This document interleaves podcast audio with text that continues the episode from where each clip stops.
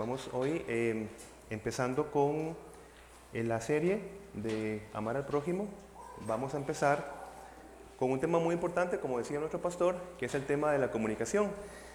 Eh, me parece que todos, de alguna u otra manera, de una fuente u otra, nos hemos dado cuenta la importancia que, muchas personas pueden estarse refiriendo a la importancia de la comunicación. Y es, un, tema que se habla desde varios flancos, ¿verdad? Este, y que siempre va a traer beneficios. Ahora que estábamos leyendo el Salmo 140, me gustaría nada más empezar allí, en, el Salmo 140. Ahora que, que nuestro pastor, nuestro pastor nos, guiaba a la enseñanza de este, de este Salmo, fijémonos nada más en el versículo 1. Vamos a ver como una introducción al, al tema de esta mañana, quedaría muy bien. Dice el, Salmo 140 que leímos en la mañana, Líbrame, oh Jehová, del hombre malo, guárdame de hombres violentos. Digo esto porque al menos mi primera reacción fue pensar en la violencia de otros, ¿verdad? Hombres violentos, otras personas. Líbrame, Señor, de otras personas que me hacen violencia, ¿verdad? Que me violentan. Pero a la luz de lo que vamos a ver esta mañana, me parece que una oración muy efectiva es empezar a pedirle al Señor por nuestras modalidades violentas, por nuestras maneras, malas maneras de comunicarnos. Tenemos siempre que expresar algo. El problema es que lo comunicamos de una manera no saludable. Pero qué bien le haríamos al testimonio de Cristo si, por ejemplo, este versículo 1, líbrame, Señor, de ser una persona mala. Líbrame, Señor, de ser una persona violenta. Líbrame de intencionadamente hacer mal por medio de un arma que es muy efectiva, que inclusive es social, que es por medio de la agresión verbal, por ejemplo. Entonces, eh, me parece que esta, esta dirección es muy saludable para nosotros, ¿verdad? Cuando nosotros vemos siempre la escritura y estamos pensando, ojalá que otra persona estuviera aquí para escuchar esto, ¿verdad? Ojalá que esto se aplicara a esta persona que me está. Entonces creo que acomodar el punto de decir esto es para mi vida, esto es para como yo me habitúo a comunicarme con otras personas, eso es un mensaje para mí, principalmente para mí. Y a partir de allí vamos construyendo, vamos aportando para construir los valores del reino de Dios. Amén. Así que el tema de esta mañana es la comunicación como servicio al prójimo. Y vamos desde el principio. Vamos a Génesis, por favor. Vamos a ver Génesis capítulo 2 para hablar de la importancia de la comunicación. Y es que, como les decía, como es un tema que hemos escuchado desde, desde muchas perspectivas, creo que todos estamos de acuerdo al pensar que nosotros somos seres relacionales. Dios nos ha creado de esa manera. Y la manera en que nosotros nos relacionamos es por medio de la comunicación. Por ejemplo, podemos estar presentes todos acá, pero si nosotros no nos comunicamos, ¿qué pasa? Aún estando juntos y presentes no, no tenemos ninguna relación. Tenemos que comunicarnos, tenemos que interactuar. Le llevo a Génesis 2 porque capítulo, eh, versículo 16, leemos y 17, y mandó Jehová Dios al hombre diciendo, de todo árbol del huerto podrás comer, más del árbol de la ciencia y del bien y del mal no comerás, porque el día que de él comieres ciertamente morirás. El punto es que aquí hay una, una comunicación. ¿Cómo era esa comunicación? Bueno, la Biblia simplemente nos dice que el Señor, que Dios se comunicó muchas veces y de muchas maneras. ¿De qué manera fue? No nos dice. El punto es que Dios se comunicaba de una manera entendible por Adán. Y podríamos imaginarnos qué relación más, más espléndida que era en ese momento, ¿verdad? Dios hablando con este ser humano. Pero si nosotros notamos el versículo 18, dice, y dijo Jehová Dios, no es bueno que el hombre esté solo. Vamos a ver, Dios estaba relacionando con el hombre y dice, no es bueno que el hombre esté solo. Porque Adán no tenía un eh, igual con quien comunicarse. Dios es nuestro todo. Dios es todo para nosotros, ¿verdad? Pero Dios no es un igual. En ese, eh, en ese contexto Dios permitió, Dios fue el que permitió que darle a Adán un igual, un ser humano igual, para poder tener una relación personal, comunicativa, de igual a igual. Y eso es importante, ¿verdad? Es decir, es diseño de Dios que nosotros tengamos una necesidad de relacionarnos con iguales. Hablo esto como una palabra que utilizamos en esa iglesia que es el equilibrio, porque es esencial que nosotros tengamos una efectiva comunicación con el Señor, ¿verdad? Pero esto no nos debe desligar de la otra parte del punto, tener una efectiva relación con nuestros iguales, con cada uno de nosotros. Y quiero decirles algo más, esta dinámica es intencional. Yo tengo necesidad de comunicarme con cada uno de ustedes y viceversa, pero si yo no soy proactivo, si yo no tomo la iniciativa para acercarme al prójimo, simplemente esa relación por estar juntos no se va a dar. ¿Se entiende el concepto? Podemos estar juntos, pero podemos no tener una relación personal. Así que el punto es que nosotros tengamos la iniciativa de acercarnos al otro, porque no se vale decir, es que yo vengo acá y nadie se interesa por mí, ¿verdad?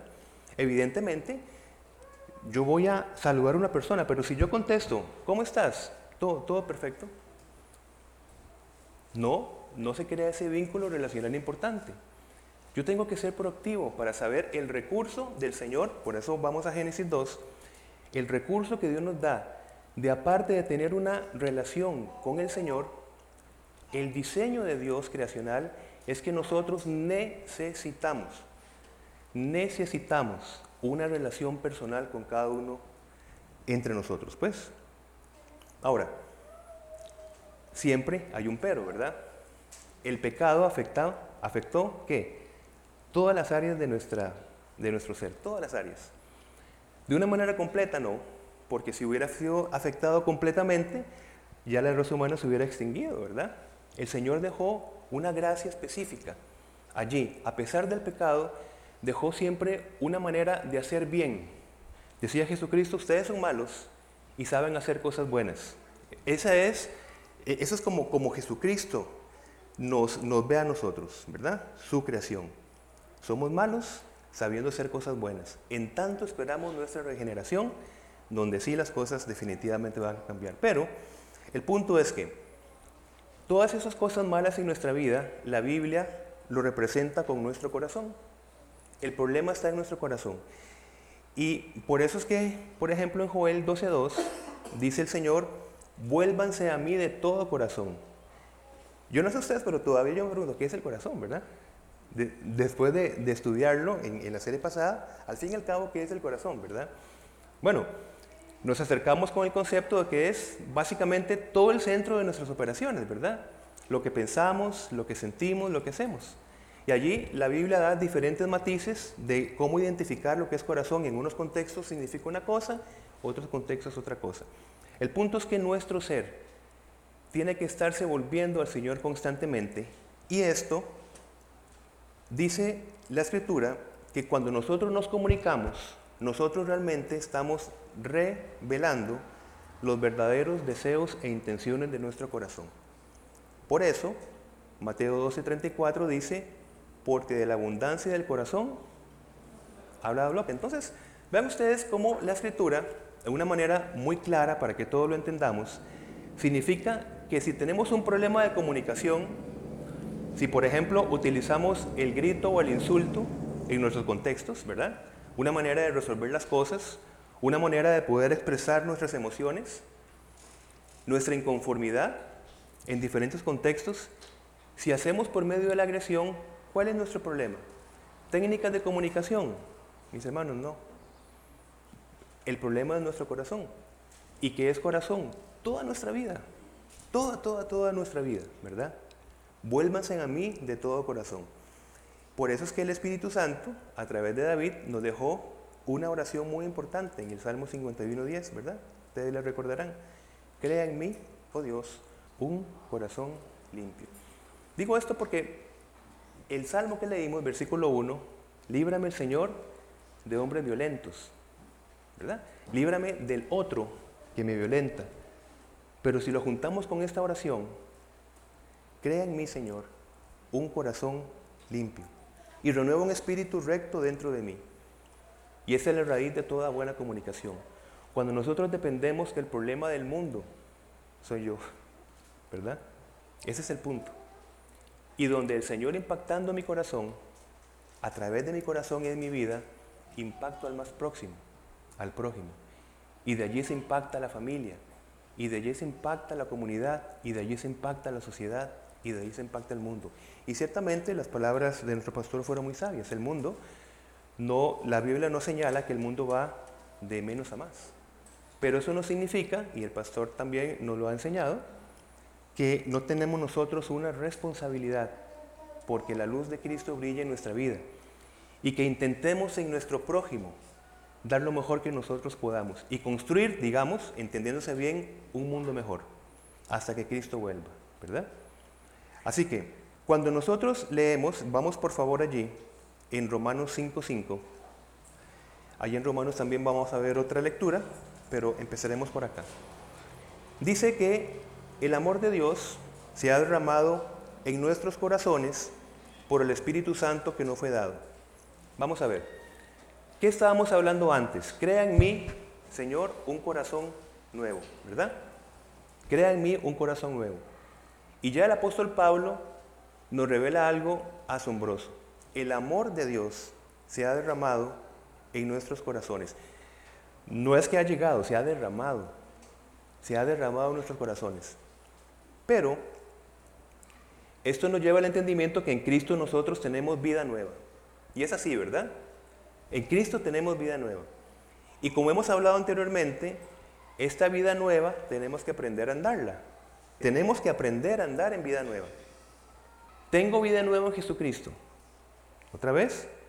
Pero luego nos implica un esfuerzo en nosotros, una perseverancia para aprender, para aplicar esta vida nueva que ya en Cristo tenemos.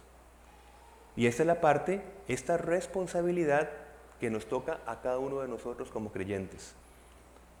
Cristo ha derramado, el Señor ha derramado su amor en nuestros corazones. Y entonces, cuando recibimos esto por la fe, de repente ya estamos todos sabiendo comunicarnos muy bien, sabiendo relacionarnos muy bien. Pasa eso en nuestra vida real, así, de, de carne y hueso. Al menos en la mía, ¿no? Pero el amor de Dios ha sido derramado abundantemente. Pero debo de aprender, debo de aprender a vivir, debo de aprender a andar en esa vida nueva que el Señor nos ha dado. ¿Y por qué? Porque nosotros somos, y vamos a Romanos 13:8, que es un concepto que este, recibimos la semana pasada. Romanos 13:8 me gustó mucho esto. Dice, no debáis a nadie nada, sino el amaros unos a otros. No sé si ustedes recuerdan que cuando se nos enseñaba acerca de este versículo, era que nosotros entendiéramos que nosotros somos deudores del amor de Cristo. Somos deudores del amor de Cristo. Por eso es que nosotros debemos de Amar al prójimo, que significa servir al prójimo, que significa procurar el bien del prójimo. ¿Y por qué? Porque somos deudores del amor de Cristo. Y si somos deudores del amor de Cristo, tenemos que fijarnos en el versículo 10 de ese capítulo 13. Y dice, el amor no hace mal al prójimo. Así que el cumplimiento de la ley es el amor. Y es tan claro que tenemos que ver ¿Qué más cosas, verdad? Porque el hecho que sea claro no significa que es sencillo de vivirlo, ¿verdad? Por eso es que tenemos que aprender en el Señor, en su fortaleza, en su sabiduría, aprender a hablar, aprender a vivir este propósito, donde el amor no hace mal al prójimo.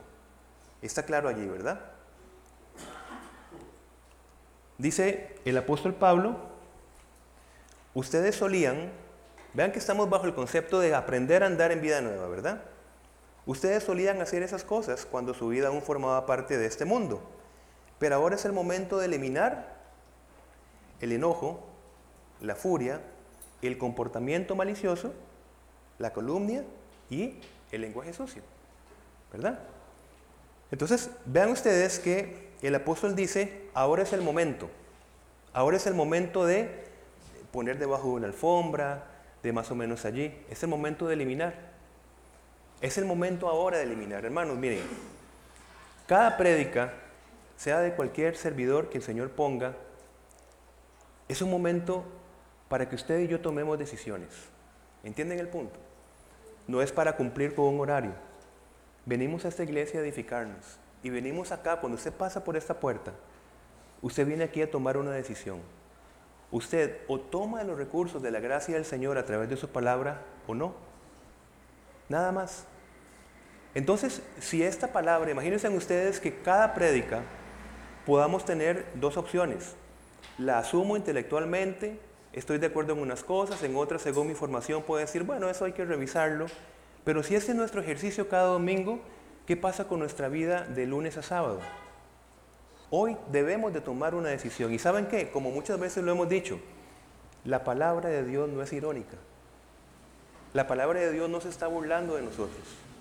Es decir, si la palabra de Dios estuviera burlando de nosotros, nos va a decir, hoy es el momento de eliminar el enojo. Y sería una, una burla realmente muy dura para nosotros. Porque si no fuera así, si no fuera posible, ¿qué estamos haciendo acá? ¿Y para qué estamos escuchando esto? Si no hay posibilidad, eso es una ideología nada más. Pero dice la escritura hoy, es el momento de eliminar el enojo.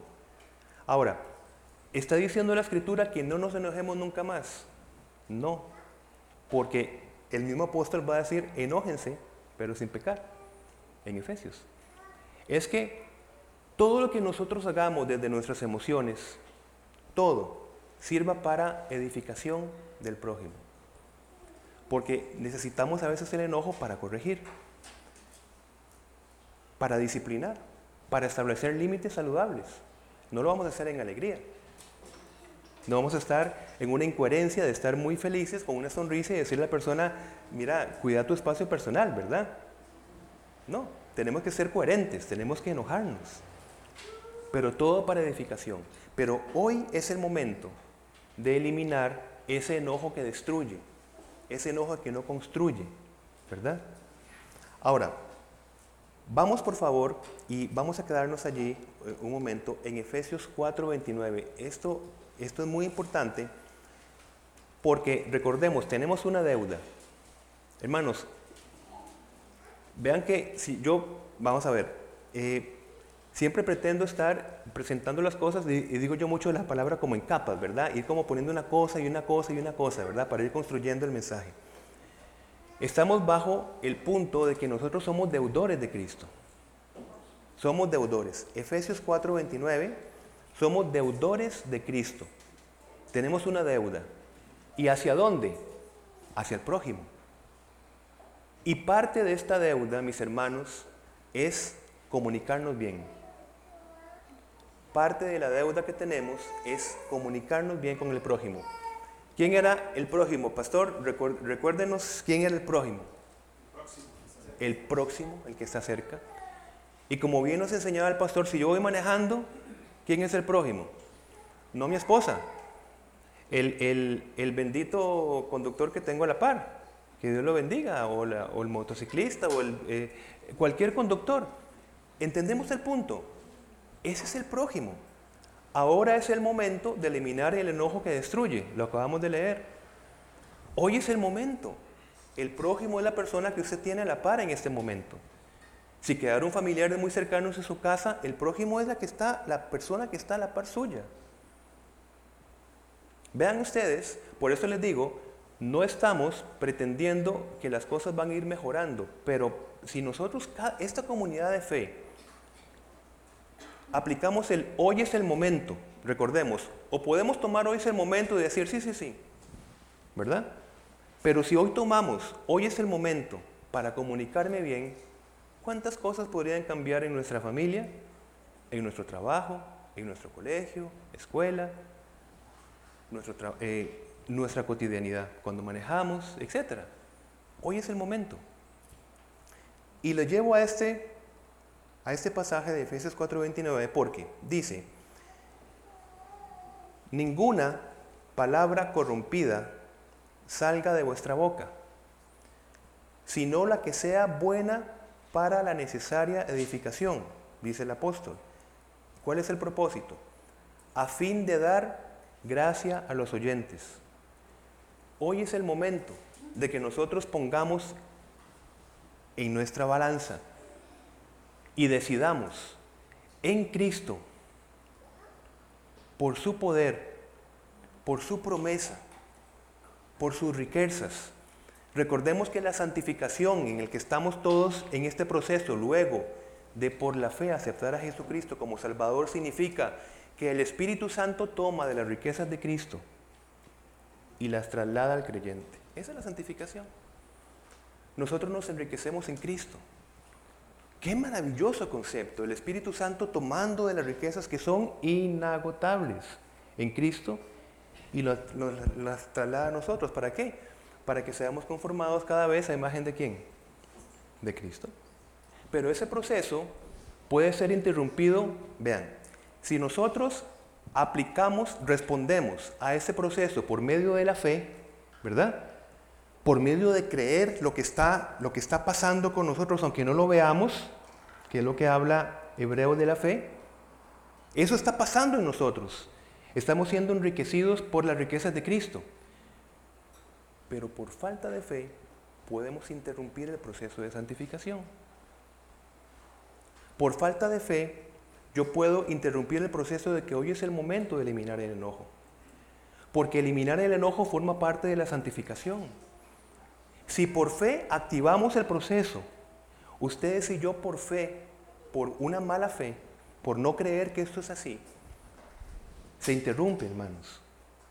Por eso es que en esta mañana, cada vez que usted entra por acá, y cuando abrimos esta palabra que pasa a la generación y es verdad de generación en generación y no cambia, esta palabra no es irónica. Hoy es el momento de buscar, como estamos leyendo, dar gracia a los oyentes. Por sus fuerzas y por la mía. Imposible porque ni por sus fuerzas ni por la mía nosotros pudimos ser salvos. Así que en el proceso de santificación que forma parte de la gracia tampoco es por obras para que nadie se gloríe. Pero si en la justificación nosotros respondemos, porque no se nos implanta la salvación, si nosotros respondemos en la santificación también, mis hermanos, nosotros respondemos al proceso de santificación. ¿Y por medio de qué? Por lo mismo que fuimos salvos, por medio de la fe. Por lo mismo. Así que yo creo esas riquezas que la palabra de Dios nos está diciendo hoy. Yo las creo, yo las tomo hoy. Porque están acá, porque forman parte de nuestro proceso, que no lo vemos. Pero el Señor sí lo ve. Y por eso nos dice, ánimo, no tengan miedo. Ánimo.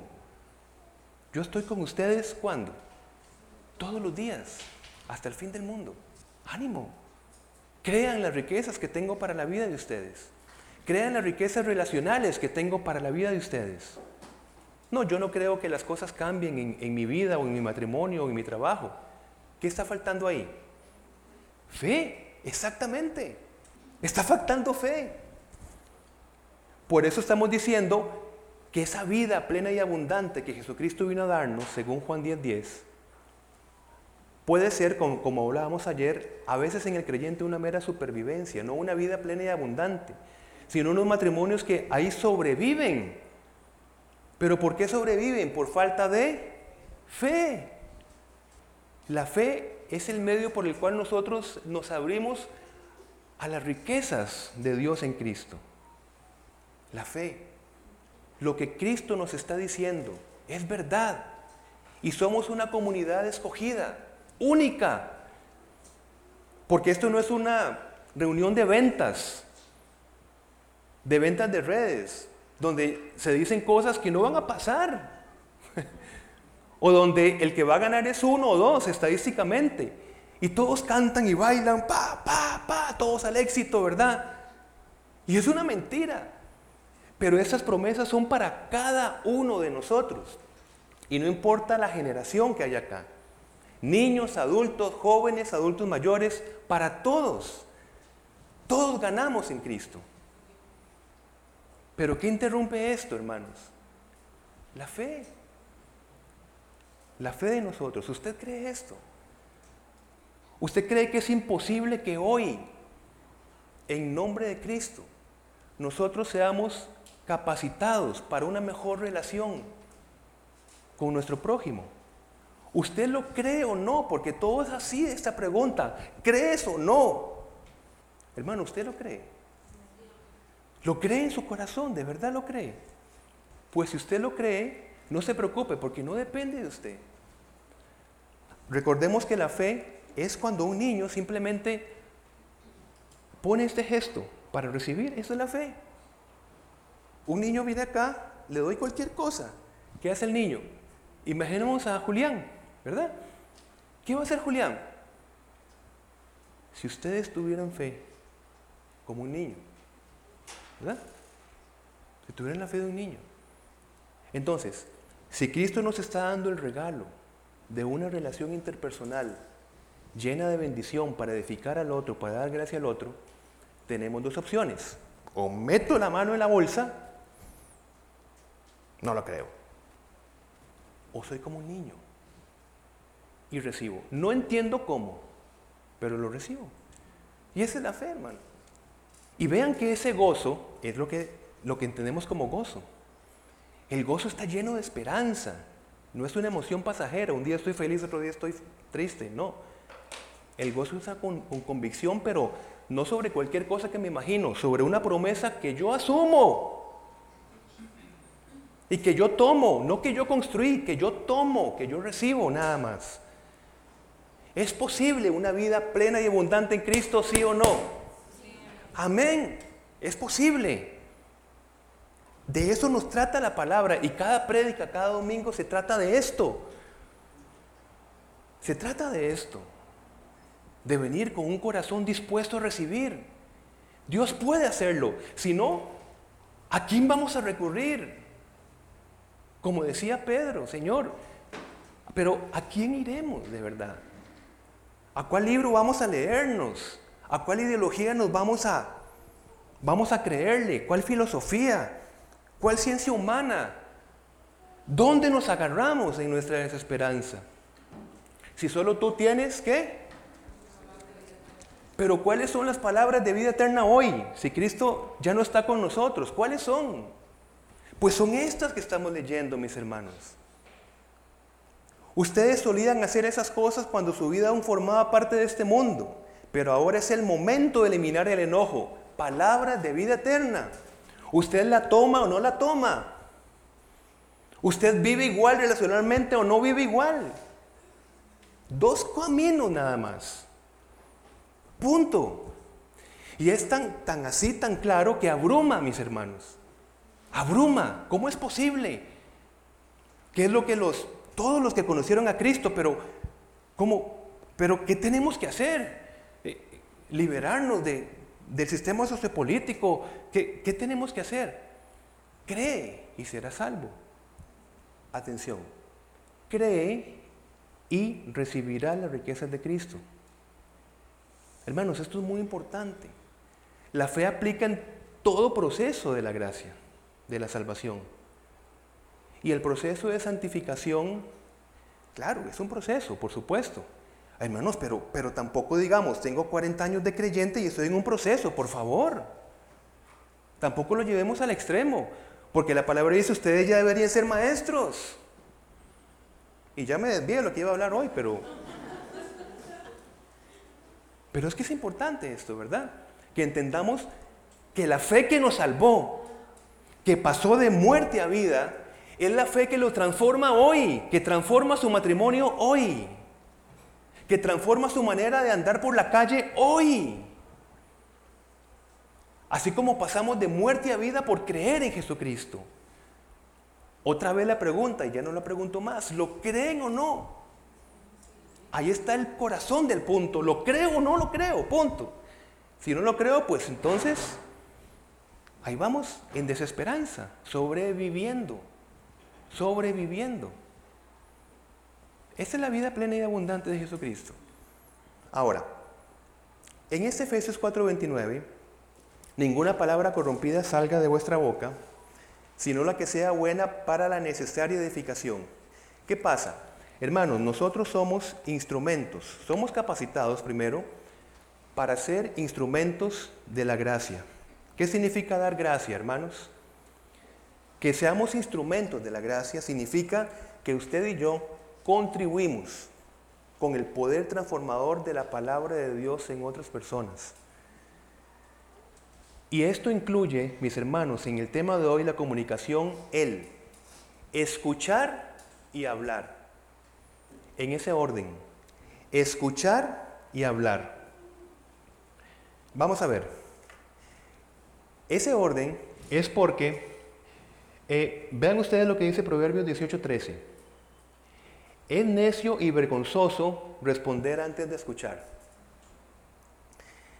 Miren hermanos, yo sé que la Biblia habla de muchas cosas, por supuesto, y también se interesa en nuestras relaciones. Pero vayamos más allá de las técnicas de comunicación. Vamos más allá de, de, saber cómo hablar con los demás y que no hayan conflictos o resolver conflictos. Vamos un paso más como creyentes. Es utilizar la comunicación como un medio de gracia. ¿Entienden el punto? Ah, porque hay libros de libros de libros de cómo comunicarse bien. Y unos dirán una cosa y otros dirán otra cosa. Cinco pasos para que usted se comunique mejor, etc. Pero dentro de nuestra cosmovisión cristiana, del impacto del Evangelio en nuestra vida, la comunicación tiene un propósito más profundo, más importante, que es dar gracia al oyente. Amar al prójimo es el instrumento para dar gracia al oyente. Y en Santiago 1.19 dice, por esto mis amados hermanos, todo hombre sea pronto para oír, tardo para hablar. ¿Por qué? Aprender a andar en vida nueva hoy, mis hermanos, en el tema de la comunicación es que si usted tiene un modelo de hablar más que escuchar, nosotros, el modelo bíblico nos está diciendo que cambiemos hoy el modelo. Hermanos, démosle, espacio a la vivencia de Cristo en nuestra vida. Démosle espacio a la vivencia de la palabra transformadora en nuestra vida. Apliquemos lo que la palabra nos dice. Si usted hoy aprende, aprendemos a escuchar antes que hablar, estamos aprendiendo a andar en vida nueva. Estamos aprendiendo a comunicarnos bien. Y algo importante es esta frase. Decidamos interesarnos más en vez de vernos interesantes. Parte de no saber escuchar es que tratamos siempre de vernos interesantes. Miren, parte importante de nuestra relación es saber escuchar. Cada uno de nosotros tenemos muchas cosas que hablar y comunicar. Yo siento que es una falta de amor y una falta de empatía. Y he escrito algunos ejemplos. Por ejemplo, que una persona diga, me siento deprimido. Bueno, pues usted debería estar en, victoria, mi hermano. Lo que tiene que hacer es puntos suspensivos. Yo sufro violencia en mi hogar. Mire, vuelva a su casa y, ore más. Lo que usted tiene que hacer es tal y tal y tal cosa. Yo tengo mucho resentimiento en mi corazón. Hermano, eso no debería decirlo un verdadero creyente. Usted lo que tiene que hacer es tal y tal y tal cosa. ¿En qué fallamos? fallamos en que no sabemos escuchar. Y una cosa muy importante en, este proceso de escuchar es que las personas, cada uno de nosotros, tenemos que sentirnos sentidos. Y ya, ya les, les explico el punto, ¿verdad? Cuando una persona se siente sentida, ¿verdad? Estamos hablando desde las emociones. Cuando, cuando necesitamos expresar algo, ¿Qué estamos activando? No quiero ser acá muy técnico, pero digamos, activamos la parte emocional nuestra. Cuando hablamos de empatía, la parte emocional tiene que también activarse la parte que emocional nuestra. No podemos hacer una conexión efectiva si yo entro dentro de un estado emocional y soy recibido desde un estado racional o lógico. Primero tengo que procurar hacerse que la otra persona se sienta sentida. Cuando la persona se siente sentida, allí da paso para empezar a dar gracia al oyente por medio de la palabra de Dios. Hermanos, para mí esto es muy importante, de verdad. Espero ser claro, solo después que el prójimo se sienta comprendido, solo hasta que después el prójimo se sienta comprendido es posible la exhortación. La exhortación es, por ejemplo, persuadir, animar a la otra persona este, eh, según la palabra de Dios. Pero vea que estamos aprendiendo a andar en vida nueva. Si nosotros obviamos este orden, escuchar antes de hablar, y que el escuchar significa hacer que la persona se sienta sentida, mis hermanos, vamos a estar corrigiendo una conducta sin atender una necesidad. Y ahí está el peligro. Atendemos una conducta. Usted lo que debe hacer es tal cosa, pero la necesidad de verdad que por el, el cual el hermano o la hermana se está acercando a nosotros no es atendida. ¿Por qué? Porque no se sintió sentida o sentido. Y esto, esto aplica también para cualquier relación humana, cualquier prójimo, por ejemplo, entre padre e hijo. Para que nosotros exhortemos, para que nosotros eh, aconsejemos, para que nosotros disciplinemos, viene todo este proceso, todo lo que tenga que ver con aprender cosas, viene después, en este caso, que nuestro hijo o nuestra hija se sienta sentido, se sienta escuchada, se sienta comprendido o comprendida. A partir de allí, de esa conexión entre dos personas que están trabajando la parte emocional, empezamos a predicar la palabra. Empezamos a implantar la palabra. Esto es importante, porque es lo que la Biblia nos está diciendo en ese orden. Escuchen antes de hablar. Y dos puntos, entonces, nos comunicamos bien escuchando bien y después hablando bien, ¿verdad? Para que nuestra comunicación tenga ese propósito de dar gracia al oyente que estamos leyendo y, tenemos en, Efesios. Tenemos que estar llenos de la palabra de Dios. O sea, nosotros podemos escuchar bien y hacer que la persona se sienta sentida. Esa es la primera parte. La otra parte es hablar bien. Pero esa, esa otra parte se puede interrumpir por un mal consejo, por una mala dirección, porque tenemos otra vez que estar llenos de la palabra de Dios para aplicar el hablar bien. Y luego en Colosenses 3:16, la palabra de Cristo more en abundancia en vosotros, enseñándoos y exhortándoos unos a otros en toda sabiduría. Entonces, habla del segundo punto, hablen bien, exhortándose con sabiduría, pero eso no es posible si la palabra de Dios no mora en nosotros en abundancia, dice.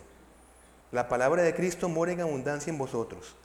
Y vean, mis hermanos, Proverbios 18:21 dice lo siguiente.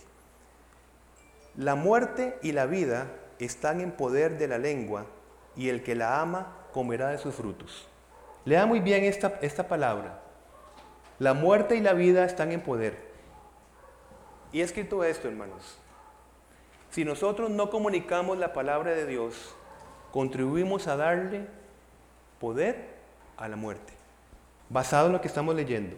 La muerte y la vida están en poder de la lengua.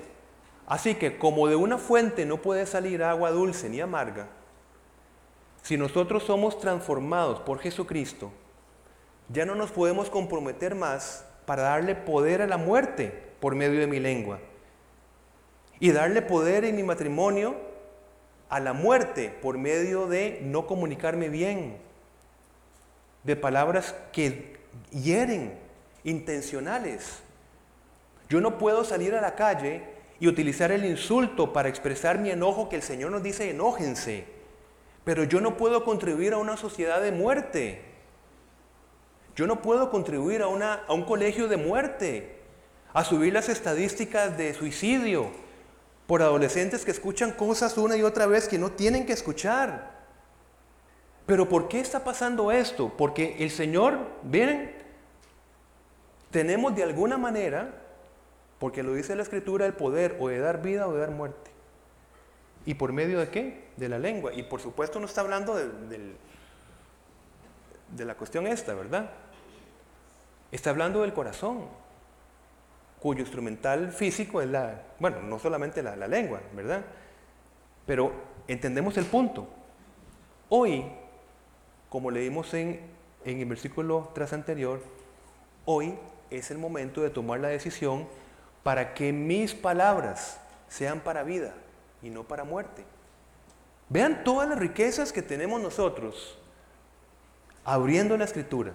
Y por eso es que la, palabra nos dice, congréguense, congréguense para que se edifiquen. Es un tiempo muy importante. Pero usted, hermano, puede venir aquí a congregarse y salir igual como salió, como, como llegó. Y yo también. ¿Ven? Por eso, y todo está bajo la fe. Hoy por fe, en Cristo, voy a concientizar para que mis palabras empiecen a ser más de vida que de muerte. ¿Es imposible en Cristo, hermanos? No, no es imposible. Pero otra vez, ¿qué impide ese proceso de santificación? ¿Qué lo impide? Mi fe. Bueno, sí, está un poco difícil. Por eso es que la fe es importante en esta dinámica. Ahora, el que decimos es tan importante como el cómo lo decimos. Que sus conversaciones sean cordiales y agradables. Vean, hermanos, si yo hablo la palabra de Dios, el proceso anterior, y la digo mal, ¿qué pasa? No cumple propósito. Por eso, el qué decimos, estar llenos de la palabra de Dios, obviamos el cómo lo decimos, porque si yo hablo la palabra de Dios a gritos, con un tono amenazante, digamos, la otra persona me percibe como, como una amenaza, aun cuando yo tenga el canal de vida por la palabra de Dios, la palabra no cumple propósito. Afecta a la persona. Pero es que la palabra cumple propósito, por supuesto, balance y equilibrio. ¿Qué tenemos con la palabra del sembrador? Puede caer la palabra en muchos escenarios y se puede perder. ¿Cuántas oportunidades de hablar del Evangelio se pierden no por el contenido, sino por la forma en que se comunica? Si se comunica de una manera de despreciar la conciencia del otro, despreciar la fe que pueda tener el otro, en lo que cree, menospreciar lo que la persona piensa y cree, hermanos, eso va a afectar en la sana comunicación de dar gracia al prójimo. Por eso es importante el, el qué y el cómo el qué decimos y el cómo lo decimos. Ahora, del último punto, lo he puesto la comunicación en el avance del reino de Dios que tiene, tiene esta, este enlace que estamos diciendo. Los elementos de la misma evangelización, ¿verdad? Predicar y enseñar, se basan en un acto comunicativo. O sea, si, si no hay comunicación, como podemos verlo, por ejemplo, eh, en Romanos, devolvámonos por favor, Romanos 10, versículos 13 y 14. ¿Qué estamos ahora poniendo en esta predicación? ¿Qué estamos poniendo? Que la comunicación, el avance del reino de Dios, depende de la comunicación. Me explico con la importancia del punto. El avance depende de la comunicación y el buen avance depende de cómo nosotros nos comunicamos. Si nos comunicamos mal, a pesar de la provisión de la palabra de Dios, el reino de Dios no va a llegar efectivamente a las personas. Vean ustedes, versículo 13 de Romanos 10 y 14. Porque todo aquel que invocar el nombre del Señor será salvo. ¿Cómo pues invocarán a aquel en el cual no han creído? ¿Y cómo creerán en aquel de quien no han oído? Y ese es el punto. ¿Y cómo oirán sin haber quien les predique? Es comunicación. La, predicación es comunicación. Pero creo que estamos de acuerdo a pensar que una muy buena predicación puede verse limitada en su mala manera de hablar y comunicar el mensaje. Y luego, una saludable, esto es importante, una saludable comunicación evangelística, hermanos, no se basa en la imposición, sino en una persuasión con argumentos basados en la verdad bíblica y en un testimonio de vida que se deje ver. Otra vez, cuando mi esposa y yo pasamos de la, del concepto del catolicismo romano a el concepto bíblico de Dios, de Jesucristo, de la salvación, de su palabra, nosotros cometemos muchos errores en, esta, en ese sentido. Era tal nuestro deseo de compartir la verdad revelada que en muchos amigos y familiares impusimos la palabra de Dios. Y a pesar de que la palabra de Dios es viva y eficaz, la manera equivocada en que nosotros la comunicamos en ese momento no impactó la vida de esas personas. El apóstol Pablo, en Hechos capítulo 19, estuvo mucho tiempo en, Éfeso y enseñaba. Enseñaba, dice, en, en una sinagoga por tres meses y luego dos años en el lugar. Y resulta ser que allí era el centro de una de las religiones más potentes de la época, que era de la diosa Diana. Recordarán ese pasaje que inclusive se hacían eh, figurillas y era todo, no solamente comercio, era toda una ideología de esta diosa, era intocable, intocable. Y desde un punto de vista idolátrico intenso. Y Pablo estuvo muchísimo tiempo allí, dice, predicando la palabra de Dios. Y a mí siempre me llama la atención el versículo 37, cuando se hizo todo un alboroto allí, ¿verdad? Y apresaron a eh, eh, iban a apresar a Pablo, perdón, y se hizo pero algo, un problema grande, las palabras de uno de los dirigentes eh, este, de esa comunidad dijo, y leo en nueva traducción viviente, ustedes han traído a estos hombres aquí, pero ellos no han robado nada del templo ni tampoco han hablado en contra de nuestra diosa. Y no es que Pablo estaba alentando el culto a la diosa, es que sabía cómo hablar, pero primero sabía cómo escuchar. La gran necesidad de estas personas de poderse identificar con algo en la vida, que les diera seguridad. Y cuando Pablo llega a Atenas, ¿qué es lo primero que hace? observa. Ahí estaba escuchando de alguna manera. Y primero escuchando, ya empieza a formular la persuasión, la estrategia para edificación, la manera.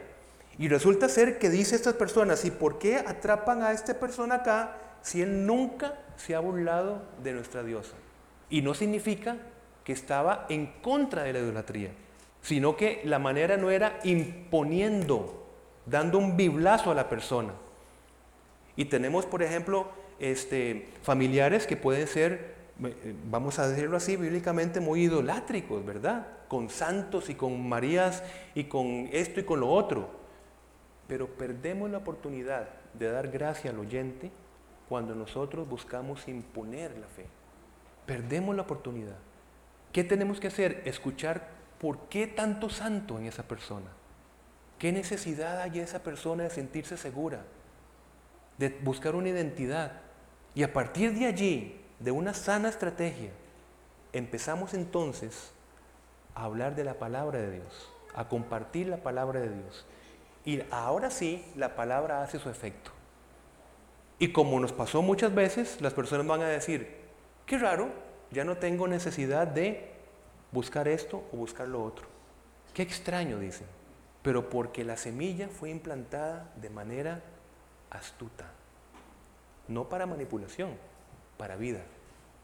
Y termino con esto, las consecuencias de la no comunicación.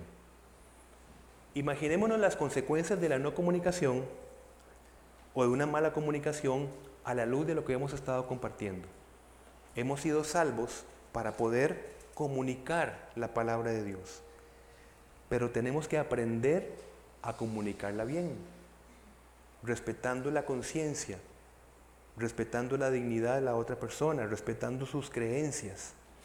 No estoy diciendo compartiendo, estoy diciendo respetando. Y a partir de aquí, en una vida que se deje ver en nosotros, que es muy importante. Y ciertamente, leo para ustedes Proverbios 17, 27 y 28, dice, el que es entendido refrena sus palabras. A ver, esto no es contrario a lo que estamos hablando, sino que hay momentos donde hay que comunicar y donde hay que hablar y hay momentos donde no hay que hablar. El que es entendido refrena sus palabras, el que es prudente controla sus impulsos. Vean qué linda relación entre impulso, ¿verdad? Y refrenar palabras. Hasta un necio pasa por sabio si guarda silencio. Se le considera prudente si cierra la boca. Por eso es que este fruto del Espíritu que tenemos nosotros, del amor, de la paciencia, de la paz, de la benignidad, de la misericordia, del dominio propio, es necesario que lo apliquemos en nuestras formas de comunicación. Vean que si ustedes em, empezamos a aplicarlo también en la manera en que nosotros nos comunicamos, ¿qué pasaría una comunicación con dominio propio, hermanos? ¿Qué pasaría una comunicación con compasión, con misericordia, con bondad, con paciencia? Importante.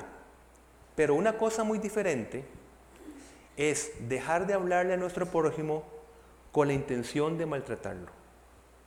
El mensaje que se busca cuando nosotros no le hablamos, cuando utilizamos más bien el silencio para atacar, el mensaje es no existes. No me interesa lo que estás sintiendo o lo que tengas que decir. Es entonces una actitud, palabras para muerte. Entendamos, hermano, nosotros tenemos o somos instrumentos o para vida o para muerte. Ojalá que esto quede, quede al finalizar de, de esta prédica. Usted es instrumento de vida o de muerte, así como lo está escuchando. Y no estoy exagerando. Es decir, otra vez, por palabras, por bullying, por palabras insidiosas, las personas terminan su vida. Es decir, es realmente poderoso las palabras para muerte o para vida. Y termino con esto. El qué decimos y el cómo lo decimos lo va a resumir el apóstol Pablo así.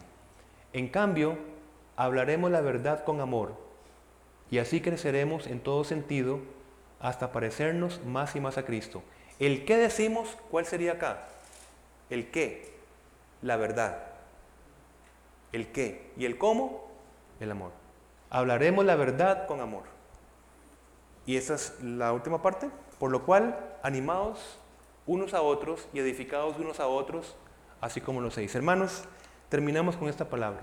Animados, animémonos unos a otros. Seamos instrumentos de ánimo en nuestra familia, en nuestro trabajo, con las personas que nos encontremos. Seamos instrumentos de edificación unos a otros. Somos llamados a esto. Y recordemos, esto no es una ironía. Esto no es un imposible. Esto es poder de Cristo, transformación del Espíritu Santo en nuestra vida, para que nos dejemos ver como una comunidad ya redimida que está esperando la venida de nuestro Señor Jesucristo. Amén. Que este mensaje cale en su corazón y en su entendimiento. Y usted decide cuánto de esto está dispuesto por fe a aplicar para su transformación o no. Así de sencillo.